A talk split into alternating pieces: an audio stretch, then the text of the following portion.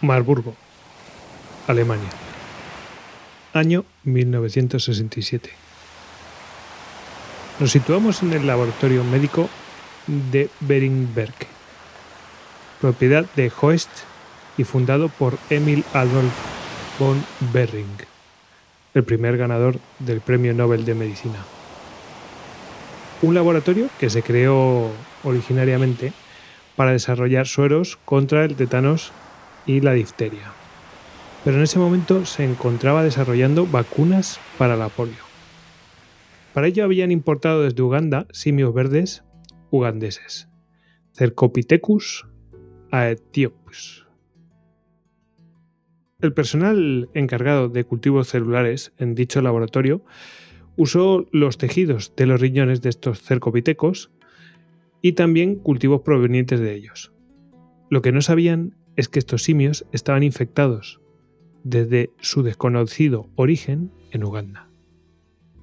Lo que no sabían estos trabajadores del laboratorio de Marburg es que no llevaban el equipamiento de protección adecuado. Realmente necesitaban condiciones de máxima biocontención. 25 de ellos se enfermaron bruscamente de un virus desconocido. Se declaran brotes en Marburgo, Frankfurt y Belgrado. Comenzaron con fiebre elevada, intenso dolor de cabeza, gran malestar, con dolores musculares. Al tercer día, algunos empezaron a sufrir una diarrea acuosa intensa, dolor y cólicos abdominales, náuseas, vómitos. Los pacientes empiezan a presentar un aspecto fantasmal, ya que se les hunden los ojos, tienen una gran inexpresividad facial y bueno, pues están como, como mm, tremendamente aletargados. Además presentan una erupción cutánea desde el segundo día. A partir del quinto día, algunos enfermos empeoran dramáticamente, pues presentan manifestaciones hemorrágicas graves. Hay presencia de sangre fresca en vómitos, heces, hemorragias por nariz, encías y vagina.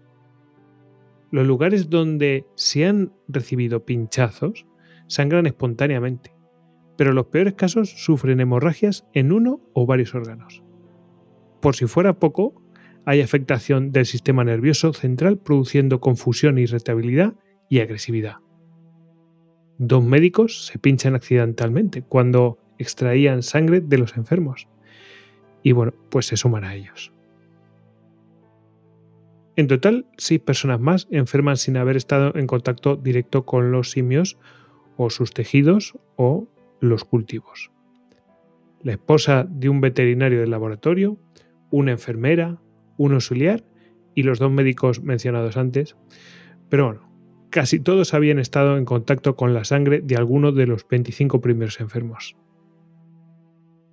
A partir del octavo día comienzan a fallecer algunos de los enfermos tras sufrir un deterioro terrible con comas, convulsiones, coágulos generalizados, trastornos metabólicos y shock circulatorio. Terrorífico panorama que se lleva por delante siete vidas de los primeros contagiados.